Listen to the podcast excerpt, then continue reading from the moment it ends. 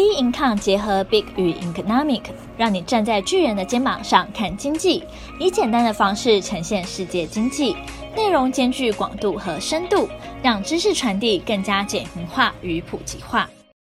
各位听众好，欢迎收听本周全球经济笔记。美国通膨降温有望升息一码，岸田文雄访美，IMF 不再调降全球 GDP 预测。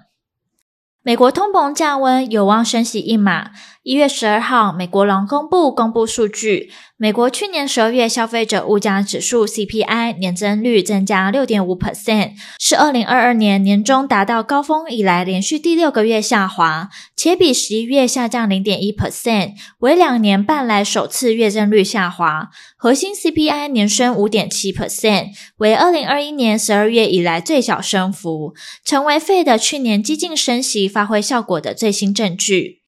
CPI 数据公布后，显示美国通膨持续降温，有望让 Fed 松一口气。Fed 官员的最新发言也透露出这种看法，为二月初升息一码铺路。费城联邦准备银行总裁哈克在一场演说中表示：“我预期我们今年将升息好几次，但我认为调升利率三码的日子绝对已经过去，今后升息一码将属适当。”里奇蒙联准银行总裁巴尔金也说，尽管过去三个月的通膨率朝正确方向前进，仍需当心太早宣告胜利。通膨持续的时间会比单纯降到两 percent 还久，利率维持在限制性水准的时间可能需比原先预期还久。不过费的决策官员仍一致认为，还要进一步升息，最终要把利率升到五 percent 以上。芝加哥商业交易所 CME 的 Fed Watch 工具显示，市场预期 Fed 会在利率略低于五 percent 暂停升息，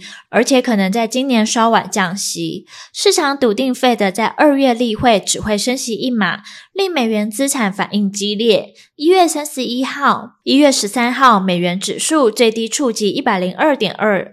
回落至近七个月低点。十年期公债殖利率则跌破三点五 percent，改写于一个月的新低。日本岸田文雄访美，日本是今年七大工业国集团 G7 的轮值主席。岸田文雄已走访德国以外的各个成员国。G7 领袖五月将在日本广岛举行高峰会，广岛是世界上第一个遭到核攻击的地点。一月十三号，美国总统拜登在白宫南草坪欢迎日本首相岸田文雄，这是岸田文雄首次以首相的身份访美。拜登在椭圆办公室对岸田文雄表示，赞许日本历史性的增加防卫支出，以及承诺在经济和安全事务上紧密合作的决定。日本政府上月预计，在未来五年大幅提高防卫支出，至二零二七年度，防卫经费将达到日本国内生产 GDP 总值的两 percent，以及研制可以打击一千公里外船只或陆地目标的飞弹，预计规模为四十兆到四十三兆日元。隔日，日本首相岸田文雄谈到跨太平洋伙伴全面进步协定 （CPTPP） 时说。期盼美国能重返协定，希望能共同思考要怎么做比较好，以及能跟美国的各位一起做些什么，以及在这个区域建构一个大家都能同享繁荣的公平经济秩序。CPTPP 原为跨太平洋伙伴协定 （TPP），是一个由美国主导综合性自由贸易协定。不过，二零一七年美国总统川普为优先保障国内就业机会，宣布退出 TPP。日本、加拿大等十一国持续推动，并于二零一八年三月完成签署，改名为 CPTPP。此外，岸田曾表示支持拜登试图透过出口管制措施来限制中国取得先进半导体。尽管如此，在华府去年十月大规模管制对中国出口晶片制造设备后，岸田仍未同意跟进管制。美国高阶官员表示，华府一直与日本就此议题密切合作，即使法律结构不同，仍相信双方有类似的愿景。这名官员说，支持管制措施的国家和重要参与者越多，效果就会越好。岸田文雄在结束华府行程时表示，他对 G7 国家领袖表达了对于东亚地区安全环境的强烈危机感。乌克兰可能是明天的东亚，认为这两个地区的安全关切是密不可分。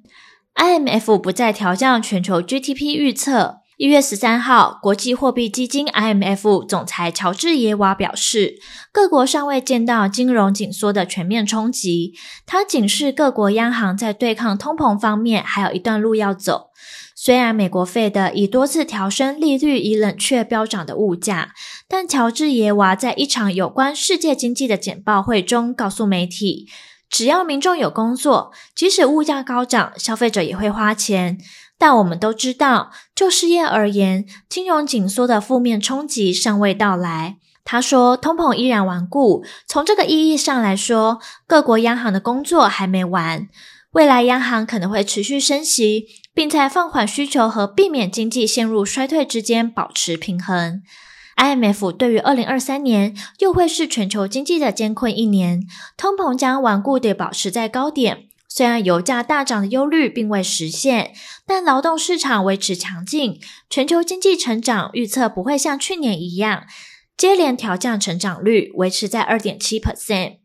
从各国来看，全球最大经济体美国有望软着陆，即使进入技术性衰退，也只会温和衰退。中国大陆从清零防疫政策过渡到更正常的机能活动，可能是今年全球成长最重要的单一因素。欧洲的德国和英国这两大经济体，去年最后一季似乎都意外的躲过衰退的厄运，主要都是受消费动能所带动。德国二零二二年第四季经济陷入停滞，但至少没迈入负成长。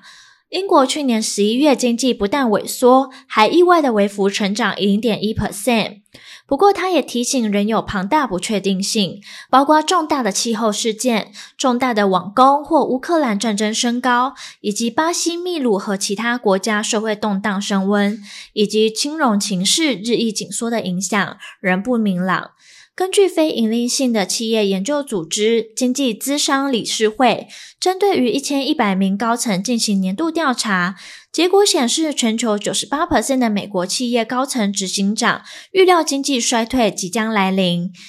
但此次衰退将比往常更短且更温和，有别于以往因应景气低潮冻结人事与裁员的做法外，这次执行长倾向着重于创新，专注于高成长事业，透过价格策略保护利润、投资行销以及削减行政与非必要支出。企业领袖们普遍聚焦于如何在无需大规模裁员的情况下度过经济低潮期。依据去年同期的调查，企业领袖罗列的前三大问题，分别是劳工短缺、通膨以及供应链受阻。当时经济衰退排名第六。今年美国费的积极升息以对抗通膨，使借贷成本飙高被列为美国企业领袖眼中第四大外部问题，在全球企业领袖眼中位居第十。